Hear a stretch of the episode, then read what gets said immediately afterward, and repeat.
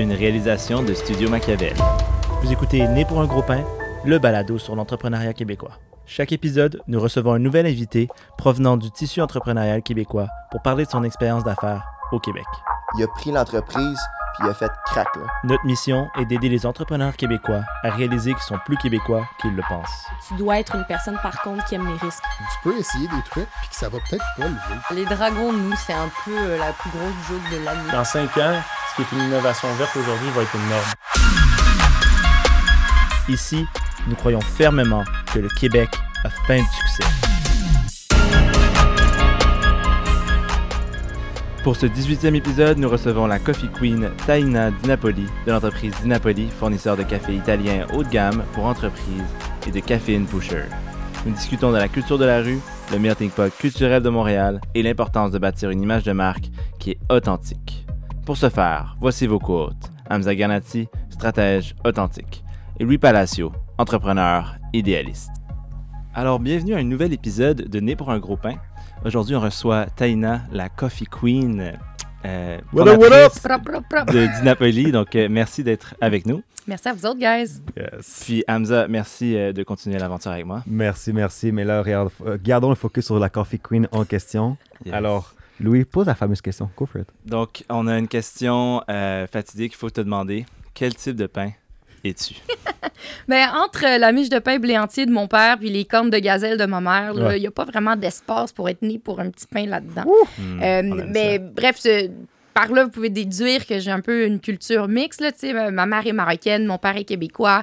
Euh, puis le pain chez nous, c'est très important. Le roubs, d'ailleurs, Ouais. je me rappelle quand j'étais petite, euh, on a, ma grand-mère faisait du pain qu'on allait porter au faran, qui est en fait le four public.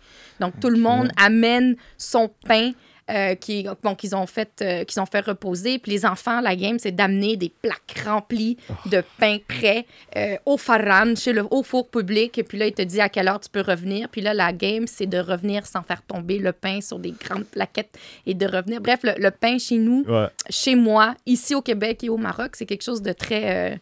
qui, qui, qui hit home, mais il n'y a pas de place pour les petits pains.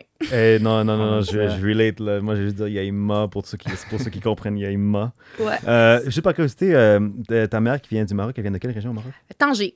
Fait que nous, on vient de Tanger. Ok, non, c'est trop weird. Toi aussi, t'es tangérois? Moi aussi, je suis T'es le deuxième tangérois que je rencontre ce mois-ci, puis j'en ai jamais rencontré de ma vie ici. Tu me niaises? Tu te laisses même pas?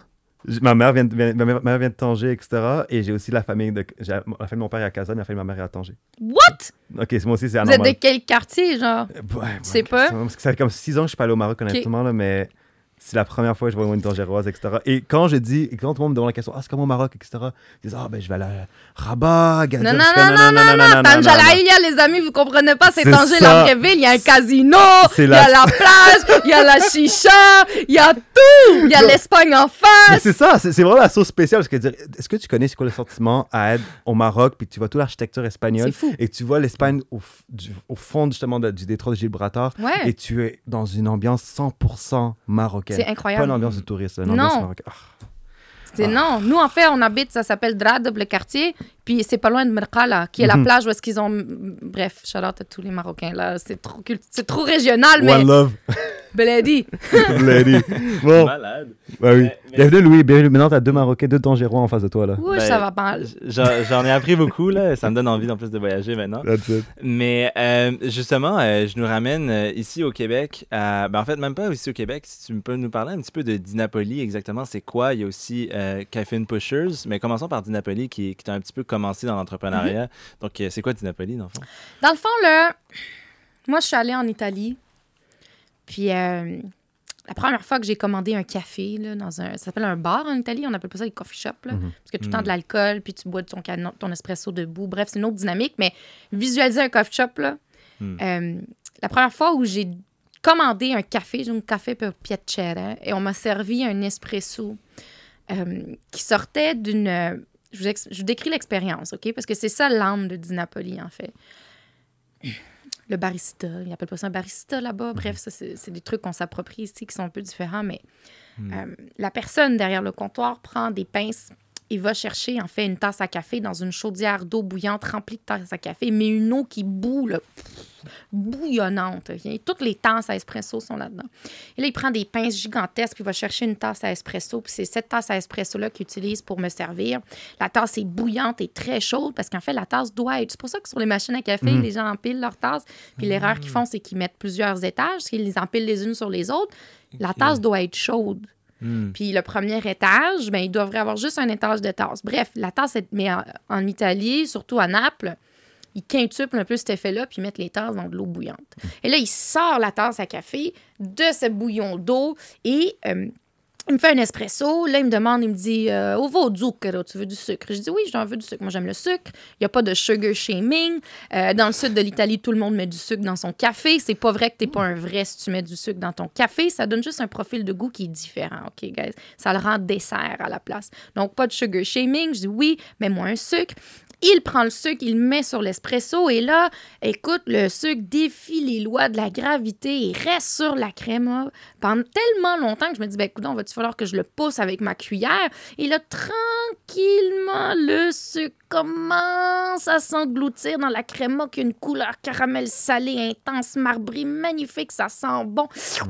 Là, le sucre est englouti par cette crème-là. Elle reprend sa place au milieu de ma tasse et là, je touille et je porte le café à mes lèvres et le café que j'ai bu cette journée-là.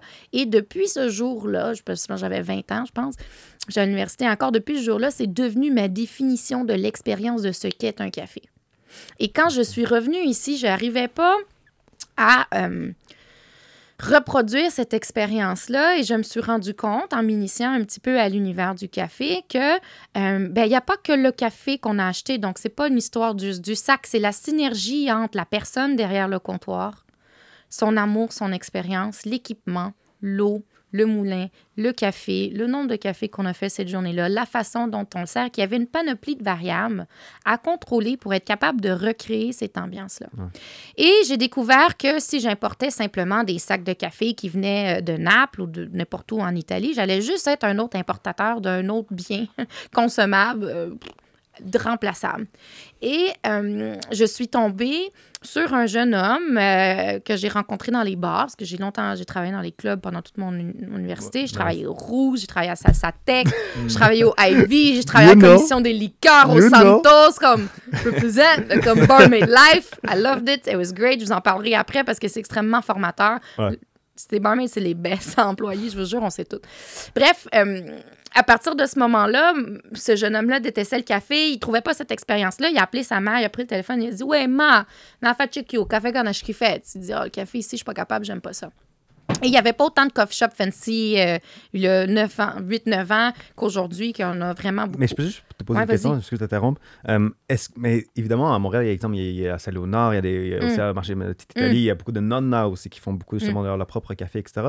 Est-ce que tu trouvais quand même que c'était lackluster, désolé pour l'anglicisme, est-ce que c'était un peu justement décevant, l'industrie du café, même à travers les quartiers italiens? Moi, personnellement, je buvais pas de café à Montréal avant d'avoir mon, mon expérience en Italie. Puis après ça, quand j'ai voyagé à Napoli, puis je me suis vraiment immergée dans le monde de la culture de consommation autour du café italien, ben, je n'ai pas réussi à retrouver ça ici, même à Saint-Léo. Tu, sais, tu vas, Mhm. bref, je ne veux pas les nommer, mais je veux dire, quand j'y vais, quand j'y allais, tu sais, je veux dire, le lait est mal moussé, ils me font des macchiatos, on dirait qu'on est au Presse Café, genre sur Sainte-Catherine.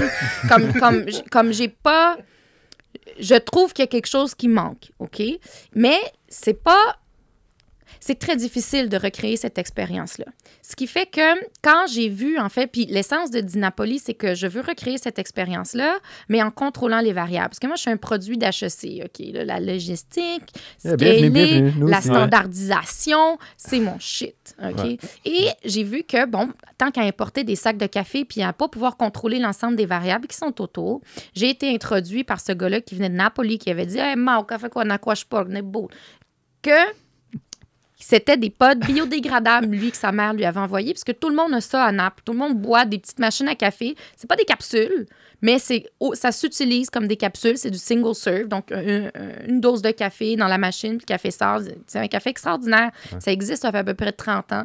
Et tout le monde a ça là-bas. C'est biodégradable, c'est eco-friendly, puis ça donne un résultat exceptionnel, puis ça permet de contrôler la majorité des variables qui font qu'un café n'est pas bon. Donc, la main, la personne, la mouture, bref, l'ensemble des variables qui font que le café n'est pas parfait. Et, et- ça, c'était en 2017, justement, quand tu as commencé un peu à- 2014. 2014, ok, mais c'est encore plus avant-gardiste parce que je pense que les Keurig et les Nespresso de ce monde-là, ils ont fait ça, je pense, en- dans, les- dans la fin 2000. Ben, Keurig et. Nespresso, là, tu sais, dans le temps, c'est exactement dans le moment où on disait que le fondateur, pas le fondateur, mais l'inventeur des K-Cup, là, des capsules Keurig, voulait se suicider parce que c'était un fléau épouvantable qu'il avait amené sur la planète. Mmh. C'était Ah exactement en ce moment qu'on avait ces discussions-là sur le marché que moi, j'ai découvert et lancé ça. Et en fait, ce que j'importe, moi, de Naples depuis 2014, c'est justement des potes de café biodégradables qui permettent de standardiser l'offre de café et ce qui donne aussi, ce qui fait que je me suis mis dans un créneau qui était commercial, mais qui n'était pas coffee shop. Donc, je ne vends pas de pod à un coffee shop. Un coffee shop a du temps, il y a de l'amour, il y a tout ce qu'il faut pour pouvoir avoir de l'équipement, la formation, la main, le moulin et l'attention que le café nécessite. Mais tous ceux qui n'ont pas le temps de faire ça, mais qui doivent servir du café, on pense aux bureaux et aux chaînes de restauration. Par exemple, en ce moment, on est en train d'implanter dans tous les premières moissons. Ouais. Donc là, on est au marché à Là, Atwater. là, c'est officialisé pour. parce que C'est full officiel ok, depuis mois maintenant. Mai, right? Nice, félicitations. Fait que là, on a 20 succursales au total à installer. Je pense qu'on est rendu à 8 ou 9 d'installer. On a Ville-Saint-Laurent, Côte-des-Neiges. Euh, puis j'en parlerai tantôt. Ça, c'était une belle victoire pour moi, Côte-des-Neiges, parce que j'allais tout le temps euh, m'asseoir là quand je sortais de l'université à. HEC. C'est puis- au- au Scan Cup euh, Yeah, sur euh, en Côte des face. Neiges. Ouais, c'est ça. Là, le premier moisson sur, Ouais. sur Côte-des-Neiges. Euh, à marché à Atwater aussi. Donc, bref, là, d'ici hum, fin juin, on devrait avoir implanté le réseau complet jusqu'à Québec-Ottawa. Donc, euh, il y a une place sur le marché pour le pod biodégradable, pour la standardisation, pour des gens comme ça et qui prônent la qualité. Hein, première moisson, c'est- ils prônent énormément la qualité ainsi que tout ce qui est artisanal. Fait que c'est l'automatisation de l'artisanat. Et on fait exactement là-dedans. Je mentionne ça parce que beaucoup de mes compétiteurs se sont foutus de moi, tu sais, ou ils se foutent encore de moi, ou m'ont toujours méprisé parce que j'importais des pods, donc un système que eux qualifient comme étant de capsules, même si ce ne sont pas des capsules. Et euh, j'ai toujours été un peu le mouton noir de l'industrie du café dans le Grand Montréal parce que, bah, qu'est-ce qu'elle connaît? De toute façon, c'est des cups qu'elle importe. What the fuck de Chino? Donc, en- en- en en me, en me trouvant des clients qui ont un souci de standardisation, mais aussi un souci de qualité qui est très élevé, ça vient vraiment démontrer en fait toute l'essence de d'Inapoli qui ramène à cette expérience que j'ai vécue la première fois où j'ai commandé un café en Italie et on m'a servi cet espresso euh, magnifique Ouais. qui, qui aujourd'hui est encore ce standard que je vise à aider en fait les entreprises à, à servir. Puis c'est quoi qui fait qu'un un pod est, est meilleur qu'un cup? Genre, qu'est-ce qui. Ben, le Ça- pod, il est biodégradable, de un. Ok. De deux, il y a 7,5, 8 grammes de café dedans, chose qu'il n'y a pas dans les capsules. Nespresso, je pense que c'est 5 ou 6. Ok. Euh, il faut au minimum 7,5, 8 grammes de café pour faire un espresso. C'est, c'est- it is what it is, OK? Ok. Euh, même maintenant, si tu vas dans le coffee shop, euh, c'est tout du 16, 18, même 22 grammes des fois. Là. Donc, il y a un petit Donc- scam dans Nespresso un peu. Ben, c'est pas un qui- scam, c'est Mais- juste qu'il y en a beaucoup moins que qu'est-ce qu'il faut pour faire un espresso. Euh, après ça, il y a le fait que le café est tassé dans le pod. Le pod, il est plat, il est Mm. pressé. Sais, Voyez-vous, quand vous avez une machine à café traditionnelle, hein, vous avez une Mm. poignée, vous venez presser, ça me Mhm. fait une poque. Ben, Ouais. ce café-là, il est pas lousse, là. Je veux dire, il est Mm. pressé, il est tight. Ben, le pod, il est tight. Ok. Puis Dans les capsules, tu fais ça, le café, il est lousse. Fait que la méthode d'infusion n'est pas la même, alors que le pod vient vraiment recréer la méthode d'infusion. Il vient contrôler les paramètres, la quantité, la mouture, le tapage. Il vient contrôler ces choses-là. Ce qui sont des variables qui rendent le café poche dans plein d'endroits. Qu'on contrôle mal ou qui sont où il faut beaucoup d'attention pour le contrôler de jour à jour. Ok. Interesting. C'est c'est vraiment intéressant. Puis je pense que les deux, on était un peu mesmerized par ton explication du tout. Puis ça, c'est un testament genre à quel point ton storytelling est excellent. Puis euh, on va y revenir peut-être après, je pense, dans les prochaines sections. Mais on- comment t'en parles? On dirait que la pandémie a pas trop affecté ou quoi que ce soit. Est-ce que c'est euh, une renaissance? Comment ça s'est passé les, Non, c'est faux. Ça m'a énormément a- affecté. Moi, je fais du bureau, puis de la chaîne Ouais. de restauration, puis du restaurant. Euh, tout ce qui n'est pas chaîne, à part première moisson, a beaucoup fermé. Il y a moins de walk-in. Hmm. Donc, euh, on est chanceux parce que les boulangeries, oui, ce sont des walk-in. Euh. Ça ne vit pas que sur place, mais tous les, tous les restaurants qui sont rendus uniquement en Uber Eats, qui, qui se commande un cappuccino en Uber Eats, personne. Ouais. Euh, nos bureaux ont tous fermé.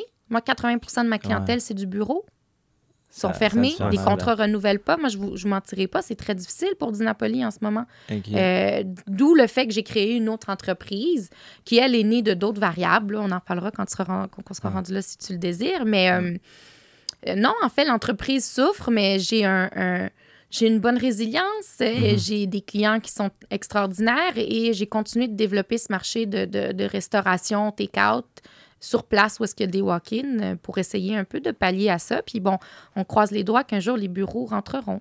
Mais, Ouais. mais, mais c'est- mais c'est bon qu'on en parle parce que, tu sais, euh, évidemment, on parle toujours souvent des hauts et des hauts, des hauts, mais enfin, je trouve avec ce que tu fais, enfin, Ben, c'est horrible ce c'est avec pour moi. l'entrepreneuriat, tu sais. Je vous mentirai pas, là, mais j'ai les trois dernières années de travail qui sont parties en fumée. Là. Puis malgré ça, tu t'es retroussé les, chemins, les manches, excuse-moi, puis t'as décidé. Ben, on peut en parler dans le fond, là. Je pense que Ouais, de, it. de Caffeine Pushers, t'as as décidé que t'allais comme développer un modèle complémentaire à ce que tu fais dans le fond. Bon, il y a deux. Moi, en fait, euh, en fait, c'est que j'ai deux motivations dans la vie. OK? La liberté puis le fun. Puis dans la liberté, il y a l'argent et la santé. Fait que moi, quand je veux faire quelque chose, quand je veux faire un projet, j'ai besoin que ça marche euh, vers mon sentiment de liberté, où est-ce qu'il y a une partie financière, puis une partie euh, santé mentale, santé physique et compagnie, que je fais, mais bon, whatever. T'essayes, c'est ça qui compte. It's there, but I'm not good at it. Et le côté plaisir, qui est très important pour moi. Euh, et cette année, avec l'ensemble de la pandémie, euh, c'était de la marde. Et j'avais besoin d'un projet le fun. Et j'avais aussi besoin d'un projet de quelque chose que je pouvais vendre aux gens à la maison. Parce que je faisais que du commercial. T'as pas ma machine, tu peux pas l'avoir, mon café du Napoli. Et au lieu de m'affairer à vendre des machines à 500-600 pièces à la maison, chose que je déteste faire, j'aime pas vendre des affaires à la maison. Moi, je suis dans le commercial. Moi, ça me fait triper le commercial. Moi, j'aime, j'aime l'univers du commercial. Et euh, j'ai décidé. Bon, on- j'ai un nouveau partner dans cette aventure-là. Et lui et moi, on faisait que du commercial. Et euh, le deux, ça s'est décimé. On s'est dit, bon, il faut qu'on se soutienne psychologiquement. On a besoin de s'amuser, de travailler sur quelque chose de cool. Et on a donc décidé de euh, créer un brand de café en grains qui allait, qui allait pouvoir être vendu à la maison et qui allait aussi pouvoir être vendu au commercial, parce que là, il y a des coffee shops Ouais. qui sont les seuls qui n'ont pas fermé pendant la pandémie. Et euh, d'amener un, un- quelque chose à notre sauce à nous qui nous représentait tous les deux. Euh, donc, il y a beaucoup de, de nos personnalités là-dedans pour venir pallier à notre besoin d'amusement. Et ça, ça, c'est Clément, hein? C'est ton. euh, Laurent. C'est Laurent, ton partenaire de. de- Ouais, c'est mon euh, nouveau partner. Un peu le paradoxe, comment, comment tu- le décris euh, parfois? Ben, OK, je voulais en parler un peu tantôt parce que ça a rapport aux valeurs québécoises, mais je, je vous referai le lien après de cette association-là qui est née, en fait, de, du parallèle de deux valeurs québécoises qui sont importantes pour moi. Mhm. Euh, mais bref, en fait, c'est que Laurent euh, est dans le service technique de machine à café depuis 35 ans. Donc, lui, il fait tous les couches d'or, tous les Starbucks, il est dépositaire de bonnes. Donc, toutes les grandes marques de machines à café et de café euh, l'engagent, lui et son équipe technique, pour aller réparer des machines chez leurs clients. Et moi, j'étais cliente de, de Laurent, qui s'appelle Dr. Bean. Donc, Dr. Bean et Coffee Queen, c'est assez drôle. C'est un. Français, une cinquantaine d'années. C'est un monsieur avec une expérience exceptionnelle dans le domaine de la machine à café, qui a jamais vraiment créé de marque à lui-même, qui a jamais vraiment vendu de café, parce qu'il a toujours été débordé dans le service technique. Et moi, j'étais sa cliente. Donc, c'est lui euh, qui s'occupe de la maintenance de toutes mes machines chez tous mes clients, donc les machines à pod de Dinapoli. Et on, on- nos valeurs sont très bien, en- sont très enlignées entre lui et moi. On a beaucoup de fun ensemble et on a décidé de créer une marque qui s'appelle euh, Caffeine Pushers parce que le café, c'est un produit 100% naturel pouvant créer de fortes dépendances. Comme d'autres substances euh, illicites. Nice. Ouais, le café est une drogue, en fait. Ah, Puis on a décidé de faire quelque chose où est-ce qu'on allait avoir le droit de s'amuser, où est-ce qu'on a décidé de sortir du cadre extrêmement corporatif dans lequel lui et moi, dans nos entreprises distinctes, on est enfermés, et de faire quelque chose qui allait sortir du cadre, mais bénéficier de notre haut niveau de professionnalisme, chacun dans nos forces. Donc, lui, dans l'équipement, la calibration et la synergie. Tu sais, au début, je vous parlais de la synergie entre l'équipement, le moulin, le café, la personne derrière le bar, la façon dont la machine à café est disposée. Bref, tout ce qui créait cette expérience-là que je vous ai décrite au début. Ben, cette synergie-là, il faut une expérience derrière, une expertise pour la communiquer aux gens pour qu'ils puissent le faire. Ben, on a décidé de mettre ce talent-là à l'épreuve et d'aider les gens à qui ont des commerces et des coffee shops à avoir le bon savoir dès le début pour pouvoir servir une tasse de café qui allait recréer le genre de souvenir que moi j'ai vécu. Et on a décidé de le faire en s'amusant aussi. Fait que c'est comme ça qu'on a créé Caffeine Pushers. Donc, Dr. Bean et Coffee Queen sont les Caffeine Pushers. Et on se décrit comme étant les Breaking Bad du café. Plusieurs raisons. Qui est Walter? Walter, c'est lui. Walter, c'est le chimiste. Yeah. Donc, Mm. Laurent, lui, il a créé le blend. Il a gossé avec notre torréfacteur pendant des mois. Non, c'est pas ça que je veux. Rajoute-moi un petit peu de ça. Je veux plus de notes de ça. Torréfie plus ce grain-là. Parce qu'en plus, c'est des torréfactions singulières. Donc, euh, c'est des mélanges où est-ce que chaque grain est torréfié à une température XY et ça vient faire le mélange à la fin. Donc, ça coûte plus cher, ça prend plus de temps, mais on vient développer des arômes beaucoup plus intéressants. Mon partner, c'est un Français, c'est un épicurien, c'est un gars qui aime la bouffe, le vin. Ses papilles, ils mentent jamais. OK? Il est extraordinaire là-dedans. C'est lui le chimiste. Puis moi, ben, je suis Jessie, bro. Je suis la grande gueule, je suis dans le street, je vends du café, bro. euh, pas de stress, mon cher. Tu veux ta dose, tu veux quoi, que nanana. Donc, c'est un mix de nous parce que l'extérieur du sac, ah, puis j'en ai un, je vais vous le montrer. Mais oui, go for it. Wow. Je vais vous le montrer. C'est un sac qui sort beaucoup du cadre, puis on pourra en parler. Sortir du cadre établi, ça fait beaucoup partie de ma philosophie entrepreneuriale. C'est un sac de café qui est extrêmement provocateur, qui a un œil rouge dessus, qui évoque toutes sortes de choses, dépendamment qui vous êtes. Ça avait-tu un peu référence à la, à la, à la main de Fatima, un peu? C'est, c'est Ah, toi, t'es arabe, fait que tu Ouais, vois ça. Ouais. Alors, euh, Illuminati, les gens qui sont Illuminati conspiration, ils voient, euh, ils voient ça. Après ça, t'as les Grecs qui voient, ah oui, l'œil bleu, l'espèce de chance. T'as la baraka pour les, les Maghrébins. Euh, tous ceux qui font de la drogue sont comme, ben non, bro, il est high, cet œil-là. Ouais. C'est, hein? Bon, l'acide, euh, la pupille qui se dilate. Mais, mais, mais aussi le choix de couleur aussi. Évidemment, le Mhm. mauve, c'est, c'est très bien documenté que tu as une histoire d'amour avec euh, la couleur mauve, etc. On, on fait bien nos recherches. Mais c'est quand même... En fait, je parlais un peu aussi de toi en même temps, c'est que tu- je pense que tu as mentionné le mot expérience, le mot univers environ 50 fois environ. so Yeah. far. Donc, certain que tout ce qui est niveau expérientiel, c'est vraiment ta marque. C'est vraiment genre, quand on pense à Taina, on pense à Coffee Queen. Yeah. On, on pense pas à Taina Chalifou, on pense à Coffee Queen. Ouais. Donc, en tant que, et dis-moi if I'm wrong selon toi, là, qu'en tant qu'entrepreneur influenceuse, auquel justement tu es extrêmement actif dans les réseaux, euh, sur TikTok, sur Instagram ou quoi que ce soit, c'est quoi ta réalité à créer du contenu qui est constamment différente, à be yourself et à faire, tu sais quoi, genre comme, si t'aimes pas que genre que je suis pas dans la norme, ben fuck you, parce que je vais, I'm gonna be me. Et il y a personne qui m'apprécie, personne qui m'apprécie pas, je m'en je m'en fous. Mais ta marque est basée justement sur Oui. l'authenticité. Parle-moi un peu justement de c'est quoi ta réalité d'être une entrepreneur influenceur? Ben moi, je, je me qualifie vraiment pas comme influenceur parce que je, je, je promouvois ma- mes propres marques, là, dans le fond. D'ailleurs, un compétiteur qui a co- compris ça, il voulait m'envoyer des paquets cadeaux de son café pour que je dise comme, bro, t'as- Il t'a Je suis en train de te prendre ton plus gros client, genre, comme, qu'est-ce que tu comprends pas? Whatever. Euh, mais, mais je suis pas influenceur, OK? Parce que je promouvois mes produits, puis j'aime faire des collabs pour le fun. Mais euh, j'ai beaucoup de misère à créer du contenu, en réalité, pour être honnête avec vous, parce que euh, euh, ça prend beaucoup de jus pour moi. C'est très difficile. Fait que ce que je fais, c'est que je fais des blitz là, de deux, pendant deux semaines. Je suis bien inspirée, je fais plein d'affaires, puis je le pose tranquillement. Ça, ça fait partie des choses que, que je fais. Euh, L'autre chose aussi, c'est que ben, il faut pas avoir, je crois qu'il faut pas avoir peur de mettre de l'avant ses contradictions, que ce soit au niveau de ses valeurs, au niveau de sa culture. Euh, vous- tu sais, euh, d'avoir deux cultures comme québécoise, maghrébine, Ouais. ça amène énormément de contradictions. Ouais. Mais je crois qu'il faut surfer là-dessus et euh, l'histoire de la crème glacée à la vanille qui plaît un peu à tout le monde, mais qui n'a jamais. Tu sais, t'as jamais mangé une crème glacée à la vanille que t'es comme, oh my god, la meilleure crème glacée à la vanille, elle est là-bas parce que c'est le goût de vanille. Il- non, il- c'est il tout le temps un peu Il pareil. manque ce funkiness parfois. Yeah, il manque le spice, tu comprends? Ouais, il manque le, le petit tahine là, à tes mangues, là, tu comprends? Il manque le, il manque le juice. Fait que, tu sais, pour moi, c'est important. L'authenticité, c'est quoi?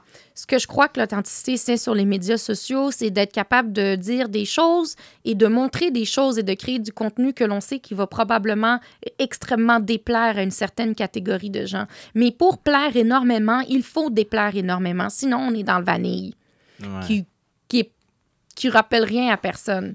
Et être dans le vanille, hum, quand, quand tu te bats, par exemple, sur ce nouveau marché qui est pour moi le, le commerce de détail en grains, les gens à la maison et les coffee shops, euh, c'était vraiment la chose à éviter. Donc, je préfère avoir euh, la moitié des coffee shops ou des gens qui, oh my God, son sac est trop provocateur, le brand euh, fait des allusions qui sont un peu trop euh, hors du cadre pour moi, elle dit des choses qui sont beaucoup trop polarisantes dans ses médias sociaux. Je préfère avoir ces gens-là parce qu'avec ces gens-là viennent ceux qui sont die. Puis c'est avec des die que tu viens bâtir une marque qui est le fun. Puis être authentique, c'est ne créer du contenu en sachant et en, en acceptant de- dès le début qu'il y a des gens qui vont vraiment hate sur ton shit. puis t'en crisser, genre. Parce qu'à la fin de la journée, là, même si t'es bien, il y a du monde qui vont dire que c'est wack tes enfants. Fait que t'es aussi bien de créer des choses qui, qui amènent des gens à avoir des fortes réactions parce qu'au moins ils s'en rappellent. 100%. Puis en fait, je viens de poser la question à toi, Louis, parce que, euh, ben oui, pour tout ça, Louis travaille euh, en marketing à BDC. Ah, nice. Donc, euh, t'as pas plus, euh, justement, structuré, corporate. Ouais, c'est ça, j'allais dire. Donc, donc, je veux savoir un peu, justement, par, par rapport au marketing un peu plus entrepreneurial, que toi, tu as, beaucoup plus de, de- de liberté par rapport à ça. Donc, est-ce que toi, quand tu Mm. planifies un peu un campagne marketing, t'as- je pense que les mesures de, de, rest- de restriction sont assez importantes. Mhm. Donc, pour toi, tu sais, c'est quoi, justement, euh, l'arrêté par rapport à ce qu'est-ce qu'elle veut dire? Ben moi là-dessus, euh, j'ai cette dualité-là qui est comme dans... Je suis- je suis 100% d'ac- d'accord avec toi, puis je pense que j'essaie de plus le faire, surtout du côté de mon entreprise, Studio Machiavel. Euh, mais côté BDC, je suis peut-être un petit peu le mouton noir où je, je fais brasser les choses, je pense. Mhm. Euh, c'est sûr que BDC, le contexte fait que c'est comme une grosse banque fédérale, tout ça. Euh, mais c'est plus, c'est une différente dynamique où il faut être structuré, il faut. c'est sûr que amener des collaborations comme, comme plus spicy, Mhm. funky, ça va comme sortir trop du moule. Mhm. Mais du côté de Studio Machiavel, j'ai plus cette réalité-là où on me demande tout le temps euh, pourquoi, euh, pourquoi Machiavel, pourquoi machiavélique, tout ça. Puis à- à- un peu, je thrive là-dessus. J'ai- J'aime ça que les gens ils me demandent pourquoi machiavélique. C'est pas supposé être négatif, c'est pas supposé être mauvais, blablabla. Puis j'adore expliquer un petit peu le, le background, comment mes origines un petit peu italiennes aussi. Je suis tombé euh, en amour avec l'Italie euh, un petit peu différemment, là, mais quand j'étais petit, j'ai réalisé que j'avais comme 2% de blood italien. I went nuts. mais euh, That was j'étais- it. J'étais dedans à fond. Euh, mais ouais, moi, c'est ça ma dualité. C'est genre, j'ai ce rôle corpo et tout en marketing BDC, puis ce, ce côté euh, vraiment funky et tout. Ben, t'es comme moi, en fait, parce que moi, du Napoli, c'est dans le corpo extrême. Et Ouais. Café Pusher, c'est dans le street, c'est dans le sortir du cadre. Il y a deux choses que je- c'est cool que tu me dises ça parce que moi, cette semaine, euh, dans les, dans, à la télé, c'est sorti. Moi, j'ai fait, je suis ambassadeur pour Banque Nationale. Qui est quand même euh, aussi correct PDC, là, Ouais, on s'entend. Et euh, en fait, c'est euh, à Radio-Canada, j'ai enregistré une capsule produite par Radio-Can pour Banque Nationale parlant de pour moi je suis cliente du Napoli chez Banque Nationale. C'est une capsule d'une minute trente. Puis c'est moi la porte-parole, puis c'est passé dans Montreal Gazette, première page du, du carnet affaires, du carnet business, puis c'est ma photo, puis c'est Taina Di Napoli, puis c'est l'entreprise, puis on a un petit thème de mitiger, en fait, le, taux, le risque inhérent, inhérent au taux de change. Donc, euh, la dualité dont tu me parles, moi, je la vis, puis j'ai réussi à la sectionner tellement bien que je fais des collabs, tu sais, c'est payé, c'est du sponsorship pour Banque Nationale, dans Radio Cannes, pour les Dragons, à travers les canaux les plus carrés, les plus stricts et les plus traditionnels. Et j'ai quand même, non seulement je suis acceptée, mais je suis extrêmement sollicitée par ce milieu-là. Parce que justement, sortir du cadre pour être accepté en sortant du cadre avec un nom comme Machiavel ou Caféine Pusheuse, la clé, c'est le niveau de professionnalisme. Hmm. Donc, ton niveau de professionnalisme doit être d'une tellement irréprochable qu'on ne peut que reconnaître ton génie de branding. Parce que ton niveau de professionnalisme est nettement au-dessus de la mêlée de ceux qui se permettent en général d'avoir des brandings provocateurs. 100%. Donc, ce que tu vis, sache que c'est pas un obstacle et que c'est dans cette dualité-là que tu vas venir. Tu sais, tout le monde dit, hein, de la boîte. Moi, je veux sortir du cadre établi. Sortir du cadre établi, ça veut dire, ouais, think outside the box, là, OK, là, rien de plus générique que ça. Mais ce que ça veut vraiment dire, c'est fais-le à un niveau tellement professionnel que tu viens recadrer la boîte et que le, le- le reste de l'industrie te suive dans ce recadrement. Et de jouer sur ces deux personnalités corpo et proches du street, proches de la réalité, proches de What's Up for Real, Et d'être capable de segmenter ces deux personnalités-là et de mettre de l'avant cette euh, dichotomie, cette espèce de séparation, cette contradiction. C'est ça qui vient créer la force, je crois, que tu peux avoir exactement en étant chez BDC, en ayant un pool d'entrepreneurs à qui on peut venir chercher et un branding jeune, cool, provocateur, évoquant. Tu sais, qu'est-ce- ce qui est génial aussi, c'est de jouer un peu sur les, les symboles. Hein? Machiavel, on vous dit, ah ben là, c'est négatif, c'est de la manipulation. Tu sais, bon, Ouais. premièrement, c'est des gens qui n'ont pas lu Machiavel. Ouais, déjà. OK? Ils ont lu Powers une fois, là, genre en audiobook, puis ils pensent qu'ils ont tout compris. Tu sais, Ils n'ont pas lu Machiavel. Puis à la fin, c'est que c'est des connotations. Sauf que quelqu'un qui a une connotation un peu plus positive par rapport à Machiavel te trouve smart. Ouais. La symbole, l'œil, comme je disais tantôt, ça, toi, ça t'évoque euh, la baraka. Le- la fille de yoga, ça lui évoque son troisième chakra. Euh, le gars, ça lui invoque Illuminati. Qu'est-ce que ça invoque chez les gens? En réalité, c'est un conversation starter. Puis là, c'est eh, c'est là que c'est le fun. C'est là que le brand devient agréable. C'est quand on évoque des choses qui ont des sentiments mitigés, qu'on peut en discuter, puis que dans nos communications, on laisse les gens avoir envie de que ce soit ce qu'ils ont envie que ce soit. Parce que tout le monde va lui donner un rapport à venir lui chercher. Bref, c'est pour faire ton... C'est cool que tu sois dans le corpo, puis dans le plus provocateur. C'est je te ju- c'est dans le cha- du chaos naît l'opportunité. Absolument. Puis Ah. C'est vraiment intéressant ce que tu dis, mais ça me fait penser à l'art un petit peu. Tu, sais, tu Ouais. regardes un morceau d'art, puis Oui. c'est chacun qui vit son expérience par rapport à Ben, mais l'art. Le mais c'est- branding, c'est pas si loin que Mais ça. c'est ça un peu l'ex- l'expérientiel. Puis, euh, en fait, en fait je, vais- je vais rentrer aussi à la section l'argent du bar maintenant parce que je vais faire une analogie avec le Québec avec toi. Oui. Euh, parce que c'est- à la fin, c'est dans l'expérientiel. Et il y a souvent aussi le- ce clash un peu d'être street smart et Mm. book smart. Bien sûr. Euh, exemple, tu- tu- euh, tu- on fait énormément mention justement à l'importance de l'éducation Oui. aussi pour les entrepreneurs parce qu'il faut que tu comprennes la fondation. Mais Oui. à la fin, c'est que tu dois racheter ta propre space, ton propre expérience, que justement, ça, c'est côté street. Et ça aussi, à Montréal, tu n'as pas meilleur genre melting pot Yeah. d'expérience que tu peux avoir ici. c'est incroyable. Donc, pour toi, comment tu vois le clash de street smart, book smart ici au Québec? Est-ce que tu penses justement que la relève entrepreneuriale et sont capables de jumeler les deux ou il y a encore cette disparité, ce clash-là entre ces deux mindsets-là? Ce sont deux mindsets euh, qui vont main dans la main et que les gens qui sont capables de vivre avec cette dualité-là n'en ressortent que gagnants. Mhm. OK? Euh, Quelqu'un qui est juste allé à l'école puis qui n'a rien vécu, il vaut pas grand-chose. Quelqu'un qui n'est pas allé à l'école puis qui a juste vécu la rue, il vaut pas grand-chose non plus. La réalité, c'est que c'est le- l'encontre de ces deux choses-là. D'où la raison de pourquoi je m'époumonne sur l'ensemble de toutes les plateformes qu'on me donne à prôner, en fait, l'étude des études supérieures en entrepreneuriat. Bien sûr que tu peux bien réussir ta vie, faire de l'argent, devenir millionnaire sans aller à l'école. Mais oui, tu peux. Mais je veux dire, l'école, c'est juste des raccourcis, bro. C'est juste quelqu'un qui a toute sa vie a passé à appliquer et à apprendre quelque chose. Puis ce prof-là, lui, il a décidé qu'à à raison de trois heures par semaine, pendant un trimestre, il allait te déverser le savoir qu'il a accumulé pendant des années et des années de terrain et d'éducation, puis qu'il allait le faire d'une façon pédagogique, puis qu'à la fin, il va, il va t'aider à décider si oui ou non tu as acquis assez de ce savoir-là. Je veux dire, euh, salut, le chemin de droite, tu le feras tout seul. Personne ne va rien te montrer. Tu pourrais tomber dans 75 pièges. Et l'autre chemin, c'est Salut, il y a 75 pièges ici, mais mettons que si tu écoutes un petit peu 50 de, 50 de ces pièges-là sur 75, tu as des bonnes chances de ne pas tomber dedans. Toi, tu vas y aller tout seul dans le bois, pas, de- pas de lampe de poche, tout seul. Pourquoi? Le Québec, là, après la Révolution tranquille, là, on est devenu. On a appliqué notre solidarité. On a créé les garderies à 7 pour libérer les femmes pour qu'elles puissent aller travailler. Et on a investi énormément dans notre système d'éducation pour qu'il soit accessible à tout le monde. Ouais. Pourquoi on va cracher dessus? Peux-tu vraiment me dire qu'HEC, ça sert à rien? Parce que c'est la promotion du easy money. Évidemment, euh, surtout, surtout dans, dans, dans, dans- dans les cultures de minorités ethniques, etc. Genre. Il, y a, Ouais. il, y a, il y a un peu cette glorification du, du hustler, de C'est cool. l'entrepreneurship. Mais, et c'est cool. C'est cool l'entrepreneuriat, mais est-ce que, c'est est-ce que les jeunes comprennent c'est quoi la vraie réalité de l'entrepreneuriat?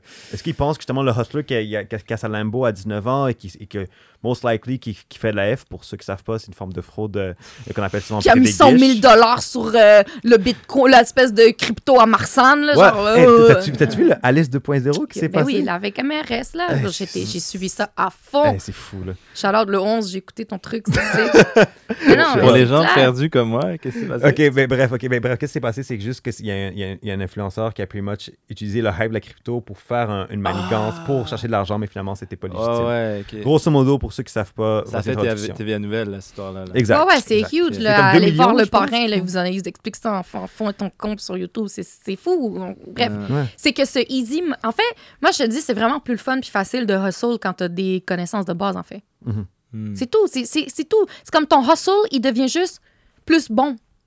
Quand tu as des connaissances de base en affaires, en, en, en- en- en gestion, en, en, en compta, en finance, en, en stats. Je veux dire, ton hustle, il est juste plus facile, puis plus rapide, puis Je veux dire, c'est juste un raccourci, Mais t'apprends les fondations, pretty much. Hein? T'a- T'apprends les fondations. Mais ouais, bro, c'est genre si tu veux faire de la crypto pendant que tu es à l'université, je veux dire, si t'es pas capable de faire les deux, tu seras pas capable d'avoir une entreprise, là, c'est c'est comme work. Ouais. En plus, le cadre universitaire est un cadre extrêmement rigide, OK? Puis les gens, ils, ils, ils- ils prennent pas en compte la rigidité du cadre. En réalité, là, l'université, là, outre le savoir qu'on te déverse que tu peux choisir ou pas d'assimiler, que tu peux choisir ou pas de contester, hein, parce que tu peux contester ce savoir-là, tu peux aller plus loin, ben, il y a un cadre extrêmement rigide. Et ce cadre-là est le cadre qui te permet d'être bon plus tard quand tu n'as plus de cadre. OK? Comment tu fais pour t'impliquer une discipline entrepreneuriale, pour te lever le matin, aller chercher des clients, faire de la gestion, gérer du staff, gérer la banque, gérer tes prêts? Tu sais, que tu sois dans le street ou pas, il y a quelqu'un qui va te prêter du cob, là. On s'entend, là? Yeah. Mhm. Hein? Tu vas gérer tes shit, tu vas gérer tes shit comme un homme, tu vas gérer tes shit comme quelqu'un qui sait qu'est-ce qu'il fait. Comme ce cadre-là, universitaire, t'oblige à comprendre ce que tu as besoin d'établir toi-même pour avoir du succès après. Mhm. T'as pas besoin de te lever à 5 h du matin, là, c'est pas vrai. là. Moi, je travaille dans un club, je me levais tard, euh, j'avais tous mes cours l'après-midi, il a pas de stress. Là. J'ai fait mon bac en 4 ans. Euh, T'es pas obligé là, de faire euh, A1 student. Là. Moi, je suis B, B-. Il y a pas de. Mais ce que ça m'a inculqué, c'est le cadre, puis l'ensemble des raccourcis de euh, quand tu te lances en affaires, euh, voici les 18 pièges où les gens meurent. C'est comme un game de jeu vidéo, genre. Comme jouer à Mario, pas de vie. Hmm. C'est, c'est, c'est juste ça. C'est c'est- c'est vraiment intéressant parce que, est-ce que toi, quand, quand tu as étudié à HEC Montréal, tu as, juste fait ton baccalauréat ou tu as fait aussi des juste fait mon bac. Tu as juste fait ton bac, perfect. Est-ce que tu, tu savais qu'en faisant ton bac, tu allais devenir une entrepreneur ou- Non. etc. Moi, j'ai fait euh, le bac trilingue euh, à HEC en affaires internationales et marketing. Toute ma vie, je me suis vu travailler en agence pour gérer des campagnes de pub. Tu sais, en fait, puis je me suis rendu compte cette année, parce que pour la première fois de ma vie, j'ai créé un brand de A à Z, puis j'ai eu du fun dans le faire. En fait, le marketing, tantôt tu parlais d'art, le marketing, c'est de l'art et des lettres. Et, Fait- et comment tu mêles les deux pour faire un genre pour correspondre à une expérience que tu veux Le faire? marketing, c'est l'art et lettres. Fait que si tu n'as aucune euh, base en littérature, en philo, tu sais pas écrire, tu n'as pas justement un esprit d'association avec l'art, tu peux pas faire des référents, tu peux pas venir chercher des référents chez les gens, sous-entendre des choses, créer des émotions avec le visuel, les couleurs, le placement, les lignes. Ben, c'est quoi ton brand? C'est l'art et... Puis, puis ça, l'art et lettres, tu sais, je veux dire, les gens font ça au cégep, là, art et lettres, là, les gens continuent à l'université, puis tout le monde pense que ça sert à rien. D'autres, d'écrire un ad copy là, de 14 lignes, là, 12 lignes, 6 lignes, 5 lignes, un, un, un preview de ad sur Facebook. Faut-tu que tu sois bon, tu penses, en ad copy, en art et en lettres, pour que l'image et le quatre mots qu'il y a là fassent que les gens veulent dépenser leur cob sur ton produit? Tu penses que tu n'es pas avantagé si tu sais écrire, si tu sais parler, si tu as du bon vocabulaire? Mhm. si tu sais un peu c'est quoi la pensée artistique, c'est les- je veux dire, tu penses ça à l'école, là, bro? C'est pas... Si t'es entrepreneur, t'es la seule personne qui va faire tout ça aussi. Là. Hein? Si t'es entrepreneur, t'es la seule personne qui fait tout ça. genre. D'autant plus que c'est important. Là. Ben oui, à moins, tu sais, je veux dire, après ça, les gens sont comme, ah, mais non, mais là, on pense aux gens qui sont en technologie. Non, les gens sont en technologie, bro, pour de vrai, ils ont étudié longtemps, là. Genre, si tu veux faire euh, ta rampe de financement à 1,5 million, là, la Ouais. plupart de ces gens-là ont, ont des études universitaires en d'autres choses. Peut-être pas en affaires, mais en quelque chose d'autre. Ils ont construit quelque chose dans l'ingénieur informatique, c'est ci, c'est ça. Tu sais, je veux dire, tout le monde, ou c'est des gens extrêmement autodidactes. Toi, tu vas-tu passer euh, trois heures par semaine pendant trois mois à étudier euh, quelque chose qui s'appelle euh, analyse statistique? Ouais, c'est pas donné à tout le monde de pouvoir faire ça. Jamais va. Dans Tu vas pas faire ça tout seul, Ouais. bro. Même si tu le fais tout seul, tu peux pas valider tes. Tu peux pas valider tes connaissances parce que personne, tu n'as pas fait d'examen, personne t'a dit, ouais, est-ce que tu sais c'est assez ou c'est pas assez. Tu vas pas le faire tout seul. Ben oui, il y en a plein de cours poches à l'université. Mais c'est des raccourcis. Quand j'ai fait mes études de marché, moi, je suis allée dans une banque de données de HEC, ça n'a pas été long, j'ai compris ci, j'ai compris ça, j'étais allée à la banque, j'ai montré ci, tu fais une recherche, j'ai compris, tu sais comment analyser ces données-là, tu sais comment les flipper, tu sais comment faire dire deux choses complètement différentes à la même donnée. Tu penses pas que c'est utile? Ouais, c'est ça. C'est fucking utile, bro, quand tu vas à la banque pour aller chercher ton cob. Yes, vraiment. Is what it is. Puis live, je regrette vraiment euh, les lendemains 4 à 7 dans les cours où j'étais trop endormi pour écouter le prof. Bah, mais, mais en même temps, c'est aussi l'université, c'est aussi, il faut que les personnes comprennent. Parce que je sais qu'il y a cette glorification de, euh, d'apprendre sur YouTube ou d'apprendre sur des, des plateformes en ligne. Donc, c'est intéressant, c'est oui. très bon, mais c'est un complément. Voilà. C'est un complément. Mais quand tu veux créer ta fondation pour que toi, qu'est-ce que tu deviens en tant que personne, toi, qu'est-ce que tu deviens au niveau professionnel, évidemment, l'école, ça t'aide. Je dis, moi aussi, un- moi aussi, je suis comme toi. Là, mais aussi, Louis aussi, tu l'étais aussi. On n'était pas des A students, là, des, des B, Mais B minus etc. mais, mais on a utilisé l'opportunité de l'université pour, exemple, comprendre c'est quoi concernant une business? Mhm. Expandre ton réseau de contacts. Les ventes de personnes que, qui sont pas qui sont pas faciles d'accès, mais Mhm. pour quelqu'un, exemple, comme moi, j'ai- je prends comme moi, comme exemple, qui vient pas de- de- d'une sortie situation financière très élevée, ben, tu as accès à des personnes que eux, ils ont un niveau de savoir beaucoup plus élevé que le tien. Et aussi, on apprend beaucoup en business que qu'est-ce qui est le mieux, c'est d'être le plus con dans un groupe intelligent. Mais bien vu à l'université, tu vas être souvent le plus con dans un groupe intelligent, mais tu pourras effectivement mais alors, beaucoup en apprendre par, par rapport à ça. Puis après, à la fin, dans tes projets futurs, tu, tu vois des implications universitaires à l'intérieur même de ton, de ton université. Tu vois aussi des, des implications dans d'autres projets, dans des chambres de commerce. Tu apprends comment ça marche l'écosystème des affaires ici à Montréal, au Québec, Voilà. etc. Puis ça, c'est au baccalauréat. Et au pire, si tu t'en fous de tes cours puis tu apprends juste ça, glorifie pas ça. Mais au moins, tu as déjà cette base-là comparé à Ben qui, oui. va pas, qui va pas à l'uni. C'est utile dans le mater, là. Tu as une idée de la. Donc, vous... je peux même pas commencer à expliquer le niveau d'accélération que j'ai pu obtenir dans les dernières années en utilisant HEC Montréal comme propulseur, comme, comme, comme quelqu'un qui peut vouch pour moi, comme endroit où est-ce que je... écoute, je, je, suis invitée constamment par des professeurs, j'ai une connexion avec les étudiants, je peux raconter mon histoire, euh, je, je peux élaborer... Que je vous donne un exemple. Euh, février COVID, là, juste avant COVID, là, j'étais au Maroc, OK? Mhm. On m'a invité à donner une conférence avec Serge Beauchemin sur l'entrepreneuriat à une salle remplie de 200 cadres et dirigeants de l'industrie du gaz, du, pet, du gaz naturel, de l'industrie hôtelière, puis de Marjane, là, qui est l'équivalent de Sobeys ici, là, OK? Fait que des, des messieurs marocains à moustache de la grande entreprise avec un style de gestion à la française hyper hiérarchique. Moi, j'arrive, petite entrepreneuse, euh, non, non, non, tu comprends? Ben, moi, avant d'aller là, on m'a mandaté de, de créer un atelier de trois heures à donner à ces gens-là ce que je veux. Wow. Qu'est-ce que j'ai fait? Bonjour HEC Montréal. Je suis allée voir Louis Cisneros, qui est en fait un des directeurs de- de- du pôle entrepreneurial d'HEC Montréal. Il m'a reçu un vendredi après-midi à HEC. Puis il m'a dit de quoi tu as besoin? Je dis écoute, euh, je veux donner un atelier sur le Business Model Canva. J'ai une formation de l'école des dirigeants en Business Model Canva qui a été donnée par Yves Pinard, qui était le grand conseiller de Ouais. Nespresso. Et Regarde ça, là, j'ai eu une formation de l'école des dirigeants d'HEC Montréal. Tu sais qu'il n'y a rien en bas de 3000 pièces là-bas là, pour te faire former pendant deux jours. Puis Yves Pinard, déjà là-bas, c'est un des cofondateurs justement du Business Model Canva. C'est un des co- cofondateurs du Business Model Canva que j'ai eu devant moi gratuitement pendant deux jours. Et ensuite, j'ai été certifiée de ça pour donner des cours de Business Model Canva pour aider les gens pour pouvoir se starter en entreprise. Et bien, quand je suis allée à HEC avant pour, pour que ce- mon professeur m'aide, il m'a donné hum, les feuilles de route, des vidéos exclusives de Yves Pinard qui sont uniquement destinées, que je pouvais pas partager, que je pouvais uniquement montrer en salle pendant cet atelier-là. Des choses sont uniquement destinées aux gens qui forment les gens sur le business model Canva. Yves Pinard qui a créé le modèle d'affaires de Nespresso. Allô, du Napoli, les pods, les capsules, nanani. Mhm. Enfin, Imaginez-vous la valeur de ça? Ah, c'est fou. Imaginez-vous la valeur de ça? Je suis allée au Maroc où est-ce que j'ai été payée. Tu sais, c'est deux semaines, cinq étoiles, logé, nourri pour une heure de conférence, trois heures d'atelier. là. Fallait que j'amène quelque chose à la table. C'est quelque chose-là, le matériel, hey, je leur ai donné des livres, je leur ai donné des post-it, je leur ai donné des feuilles de travail. Ils sont partis, ces cadres et ces dirigeants-là sont partis avec ça. J'avais des diapos, j'avais les vidéos des finances. J'appelle les profs d'HEC, je dis Salut, j'ai besoin de ça. Euh, Qu'est-ce que tu as besoin, Taina? Viens. Euh, Ils me donnent tout ça tout cru dans le bec. Moi, après ça, j'ai monté mon atelier, c'était fantastique. Mais ça, euh, je veux dire, euh, tu vas chercher ça où? C'est c'est cool ton hustle, mais this is what I call hustle. Ouais. Tu sais? Puis à la fin, ça te, fait- ça te finit avec une crédibilité, là. juste ça.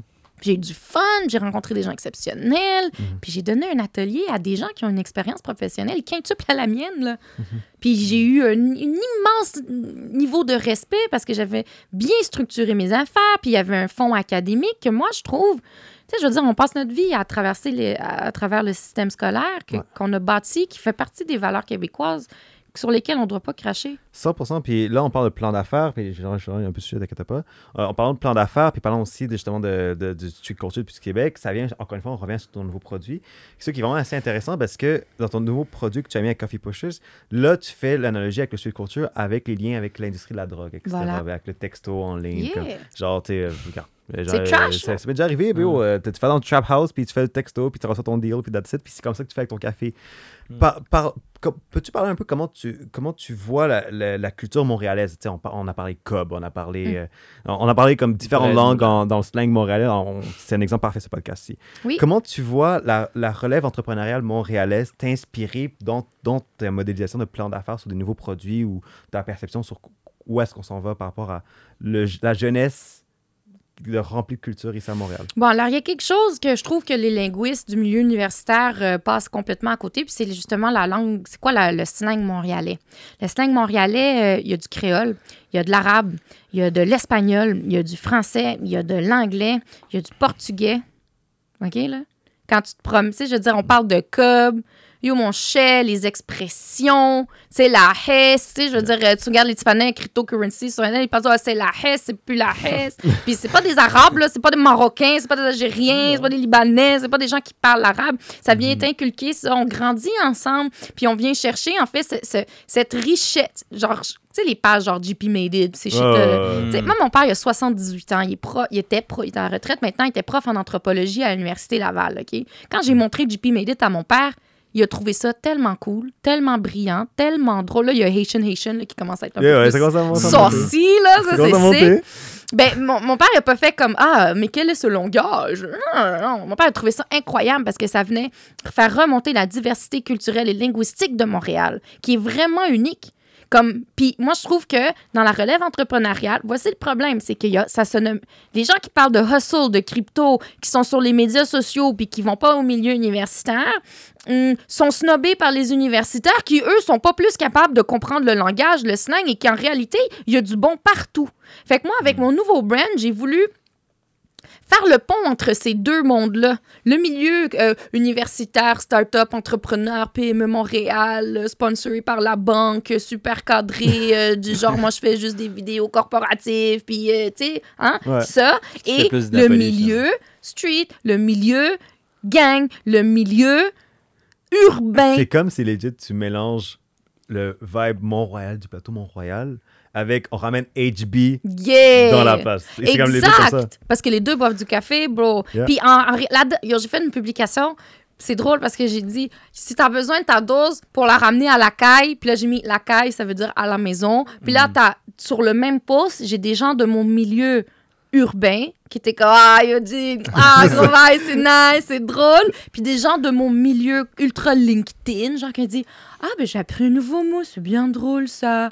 Hein? Puis sur la même publication, ça s'est mélangé. Puis en réalité, tout ce qui est artistique, tout ce qui est raw, tout ce qui est real, tout ce qui est tout ce qui vient créer de l'émotion, c'est de l'urbain, c'est du street, c'est du realness, c'est du hustle. Mhm. Ben ça, si tu le fais de façon professionnelle, comme je disais tantôt, ça va venir attirer les gens qui sont dans le milieu. bou, bou, bou, bou, bou, Mais est-ce que, tu, les- mais est-ce que tu penses que. Attends, Louis, est-ce que je t'ai interrompu là, go for it? Non, non, non, mais Ah. j'allais parler, j'allais faire un autre point par rapport aux épices cajun et tout, là, mais euh, je m'en allais loin. Là. Si tu veux rester en topic, vas-y. Ben, ben, ben, en fait, moi, j'allais juste plus parler. Au pire, tu vas argumenter par la suite. là. Euh, est-ce que tu penses que l'écosystème entrepreneurial ici à Montréal, genre, tu sais, exemple, les PME de Montréal ou les d'autres organisations sont en retard par rapport à. Hmm.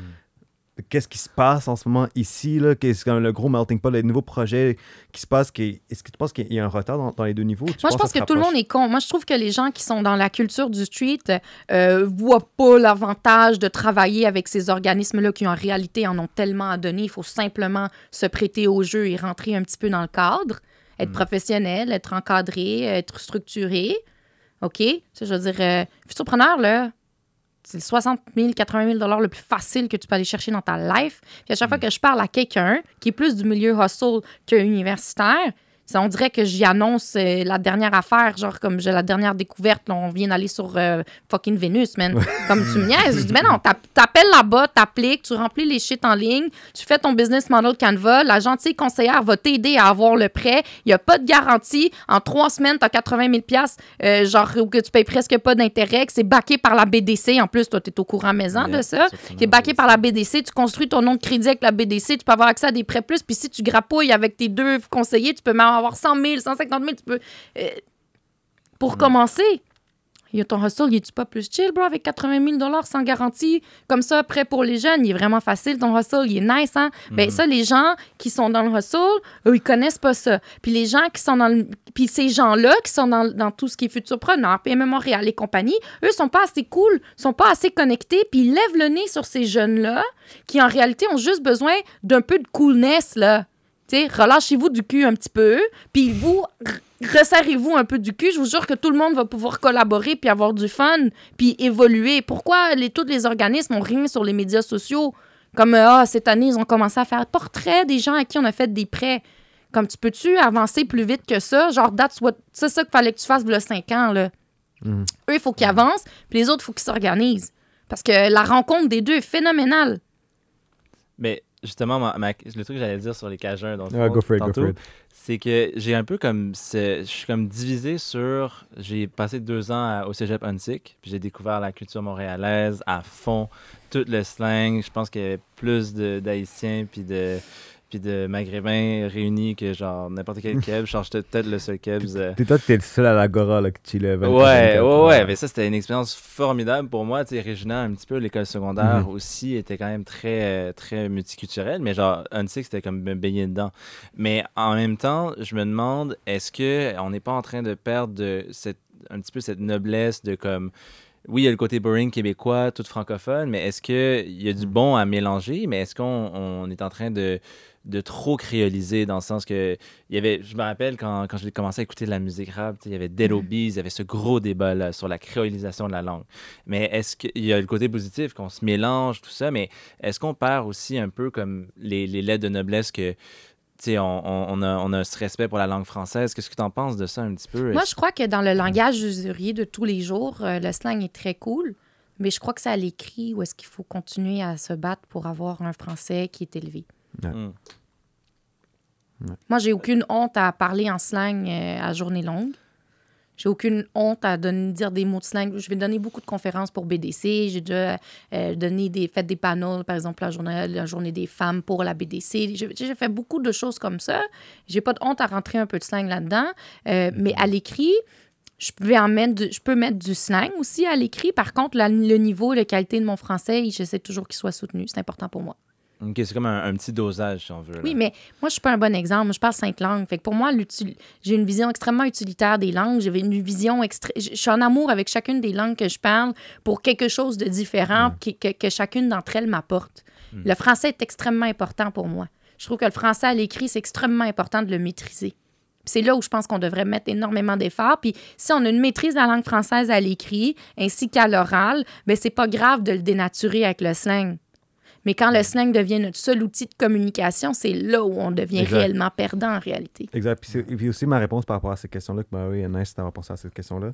Je pense qu'il y a aussi ce, ce fléau, malheureusement, que beaucoup dans les min- minorités ethniques, euh, c'est pas cool à s'intégrer dans la culture québécoise. C'est pas cool de s'intégrer Ouais. dans la langue française québécoise, à bien parler français. Tu sais, je pense que le slang, tu parles, tu parles comment tu veux, dépendamment des situations que, que tu es. Tu sais que suis avec, avec- avec- mes amis, etc., je vais parler avec, avec mon slang parce que je suis dans une situation confortable. Mais si c'est le temps d'avoir un pitch d'affaires, il faut qu'on scale notre business, etc., Voilà. tu penses vraiment que je vais dire Yo Patinet euh, devant mon cop, s'il te plaît? Ben non. Mhm. T'es malade? Ouais. Non, c'est pour ça que tu, à la fin, tu es, li- tu es la réflexion de comment tu parles, de comment tu écris.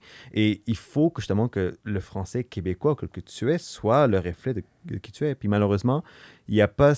Il y a encore ce problème-là d'intégration qui se passe où c'est pas cool, la fois des minorités ethniques, à venir s'intégrer dans la culture québécoise, mais aussi, il, y a encore un, je le bridge n'est pas encore assez bien établi selon toi. Mais toi, en affaires, est-ce que tu as pu voir justement ce constat-là?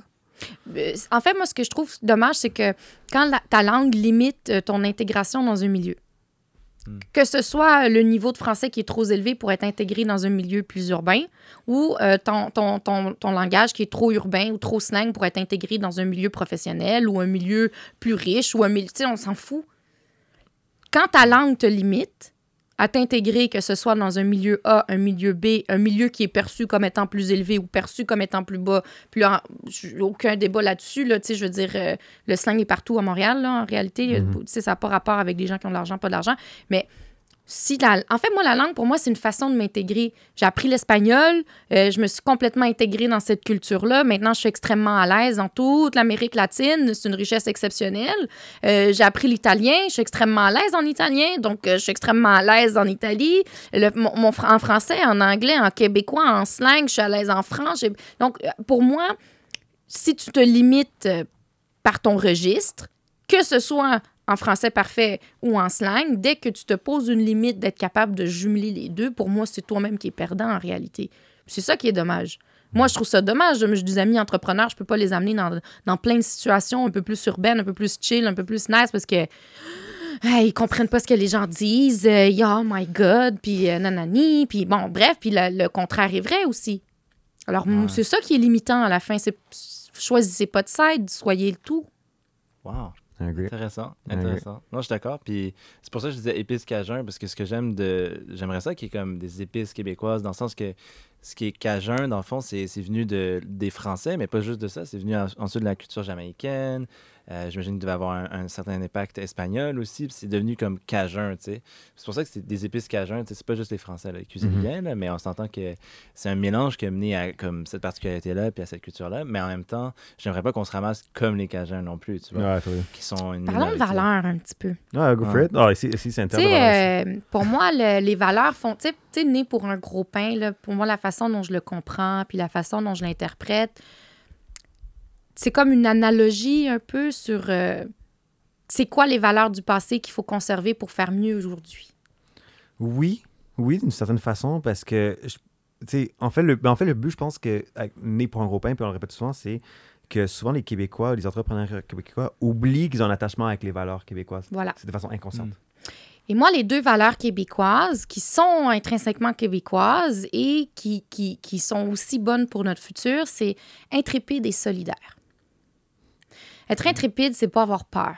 Être intrépide, c'est avoir du front autour de la tête. Être intrépide, c'est les trappeurs qui ont commencé le commerce de la fourrure.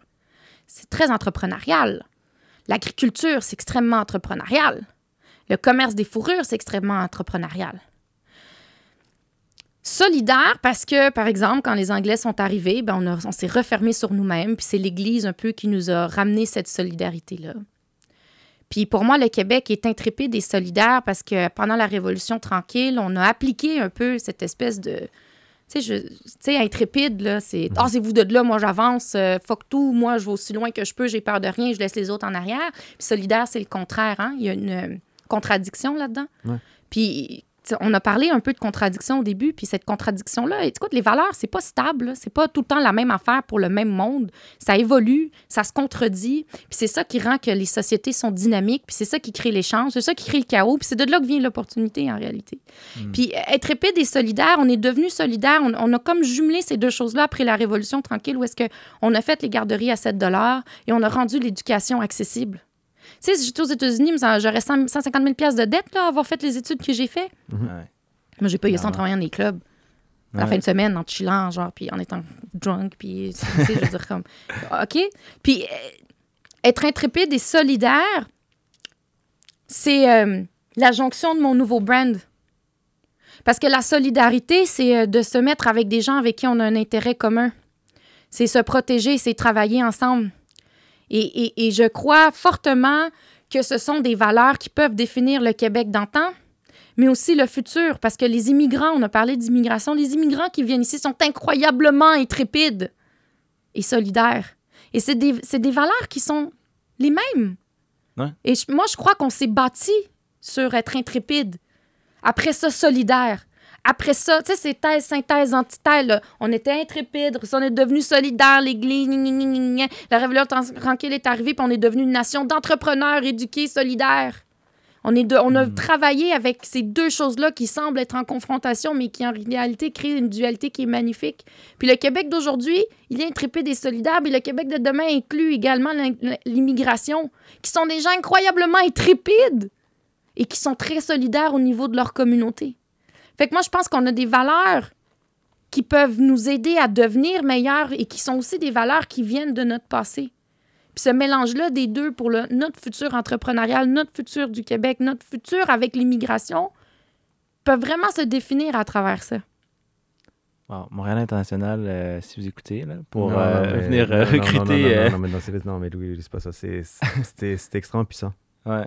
Je, honnêtement, je l'ai- je l'ai senti. Et puis, je, je- je sais que tu J'y crois. en. J'y crois en ça, guys. Puis moi, mon brand, c'est le produit d'être intrépide et solidaire. C'est un Ouais. brand qui sort des cadres. C'est un brand fucked up. Hey, il y a une playlist Spotify que tu peux ça. scanner Ça, avec ton sel pour t'amener à une playlist musicale. Puis c'est pas des tunes que top 10, puis on n'a pas mis les gens dans c'est des tunes que tout le monde écoute de fuck that. On a mis des tunes qui fit avec le vibe qu'on a envie que les gens boivent. C'est un, un sac de café mauve. Il n'y a pas un sac de café mauve sur le marché. Rouge, des yeux. Il y a un nom provocateur. C'est intrépide de faire ça. Puis solidaire, c'est parce que je me suis associée avec une entreprise qui était complètement différente de la mienne, mais où est-ce qu'on avait un intérêt commun? Ouais. Puis on marche tous les jours avec cette espèce de confrontation-là, intrépide et solidaire. C'est comme ça qu'on va avancer tout le monde ensemble. Puis tu mets beaucoup en référence la Révolution tranquille. By the way, euh, euh, le format qu'on a pensé, on, on va changer avec maintenant que la, le disque du pain sur la planche. Ouais, Ça- ça, tu, tu vas comprendre ce que je vais dire, mais la Révolution tranquille a, est- a tellement été impactful, beaucoup plus qu'on le pense, même maintenant, parce que être maître chez nous, tu sais, comme tu l'as dit, ça a différentes interprétations. Il y a des personnes qui ont pensé maître chez nous au niveau genre souverainiste, d'autres qui ont pensé maître chez nous parce qu'il faut qu'on s'approprie, justement, comme à, à cause de ce qui s'est passé, euh, l'électrification, l'hydro- l'hydroélectricité, ben, on l'approprie à travers nous, mais mais là, maintenant, c'est dans, cette ère où il y a tellement de, de, clash aussi dans le niveau entrepreneuriat, c'est comme ah, tel groupe d'entrepreneurs, tel groupe d'entrepreneurs, etc. Mais là, on voit qu'est-ce qu'il y a à Montréal, c'est justement cet écosystème où le monde sont collaboratifs, qui veulent être maîtres de leur écosystème entrepreneurial montréalais puis québécois. Puis par rapport au futur, c'est. Moi, en fait, je te demande, c'est c'est quoi, selon toi, qui va être les projections du Québec Inc. de demain à partir du melting pot qu'on est en ce moment? Le Québec Inc. de demain, là, moi, je crois que ça va être une génération d'entrepreneurs urbains et éduqués. Qui vont utiliser un petit peu les deux choses dont on parle depuis tantôt. Là. Et je vous jure, Puis parce que ces gens-là que moi je rencontre, qui ont les deux volets, sont ceux qui vont tout le plus loin, plus le plus vite. Ouais.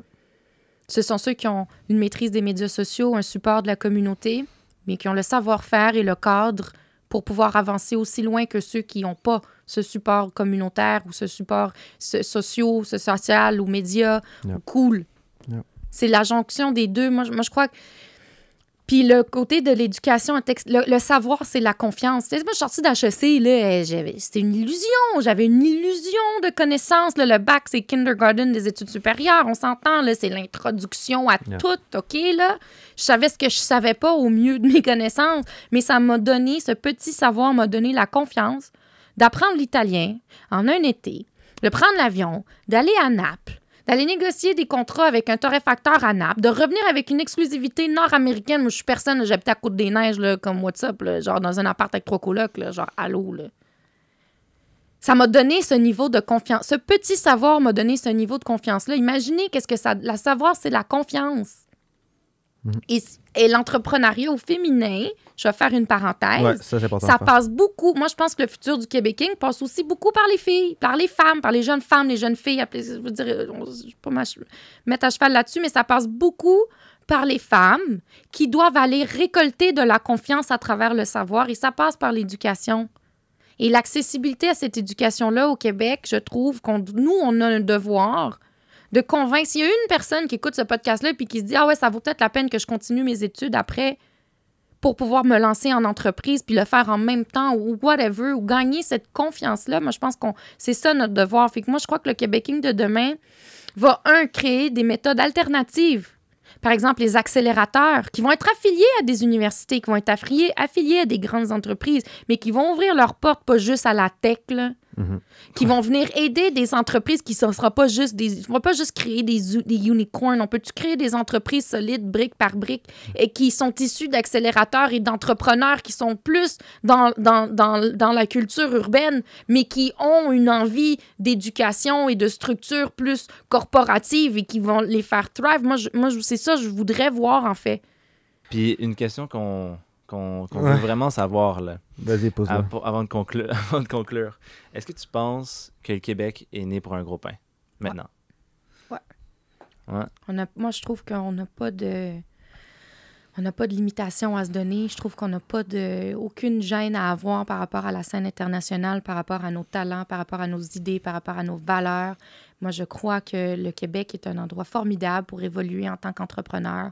Et j'entends beaucoup d'entrepreneurs, euh, de gens et d'entrepreneurs qui chialent beaucoup sur Ah, Québec, man, bro, all the taxes, blah, blah, blah, it's shit. blah, blah.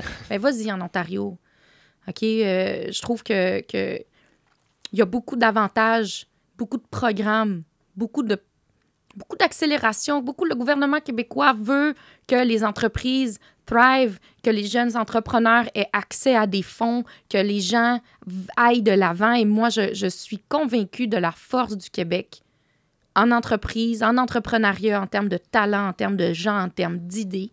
Et il n'y a pas de plafond pour le Québec. Je, je, je suis convaincue de ça. Moi, je suis extrêmement fière, extrêmement heureuse de pouvoir évoluer, que mon entreprise puisse évoluer au Québec, d'avoir eu accès à l'éducation, puis d'avoir accès à des, des programmes sociaux qui aident les gens à avoir accès à des choses qui leur permettent de grandir. Moi, je, je suis très, très, très heureuse de ça. Man. Tu t'es dit. Tout est dit. Donc, euh, regarde, euh, pour les derniers 30 secondes, toujours un peu un classique. Euh, Là, on rajoute, euh, rajoute un peu ce petit côté funky en toi. Go for it. Donc, euh, tu as pu voir qu'il y a une caméra devant toi. Euh, tu as un beau produit, tu as une belle mission et Ouais. surtout, tu es une, une très bonne personne. Et ça, je te le tiens à, à te le rappeler. Ouais. Donc, euh, où on peut suivre euh, The Coffee Queen, où on peut suivre euh, Coffee Pushers, où on peut suivre Dinapoli Café? La Et- caméra à toi. Go for it. guys, pour de vrai, euh, suivez-moi sur Coffee Queen Official sur IG. À partir de là, vous allez avoir accès à tous mes autres comptes. Sinon, il y a Caffeine Pushers euh, sur Instagram aussi. Euh, mon nom sur LinkedIn, Facebook, c'est Taina Di Napoli. Vous allez voir, le contenu s'adapte là, dépendamment de la plateforme où je suis. Euh, fait que non, mais le, le- toute, le- toute la sauce, c'est sur Coffee Queen Official. Puis à partir de là, de toute façon, je share tellement de mes autres affaires que vous allez pouvoir linker là-dessus. Si vous voulez m'écrire aussi, écrivez-moi sur, sur IG. C'est là où je suis le plus responsive. Buvez du café, c'est mieux que la drogue. Yes! non, ça, puis évidemment, nous, on, où on peut nous suivre. euh, donc, Né pour un gros pain, vous pouvez nous suivre sur euh, LinkedIn, Facebook, Instagram. Je pense que vous connaissez un peu la sauce spéciale. Euh, mais évidemment, vous allez voir aussi avec le outro qu'on va un peu le rappeler. Mais à la fin, on va suivre Né pour pain. Mais avant de faire cette conclusion générique qu'on fait, c'était pas un épisode générique. Puis là, on disait encore te remercier parce que Ah, c'était vraiment puissant. Mais moi, je suis contente de vos Non, questions. Vous, avez, vous sortez du cadre, vous avez un bon niveau de professionnalisme. Je suis convaincue que c'est ça qui va aider d'autres podcasts à devenir meilleurs, guys. Trendsetter. Trendsetter. Merci. C'est ça qu'il faut. Wow. Pas Alors- l'expérience. Alors, on se voit au prochain épisode? Yes. Allez, see ya! Ciao. Et c'est déjà la fin de l'épisode. On tenait à te remercier d'être un affamé, d'être un fan du balado Né pour un gros pain et de croire en notre mouvement. On a beaucoup de nouveautés qui s'en viennent pour toi cette saison et on espère que tu resteras à l'affût.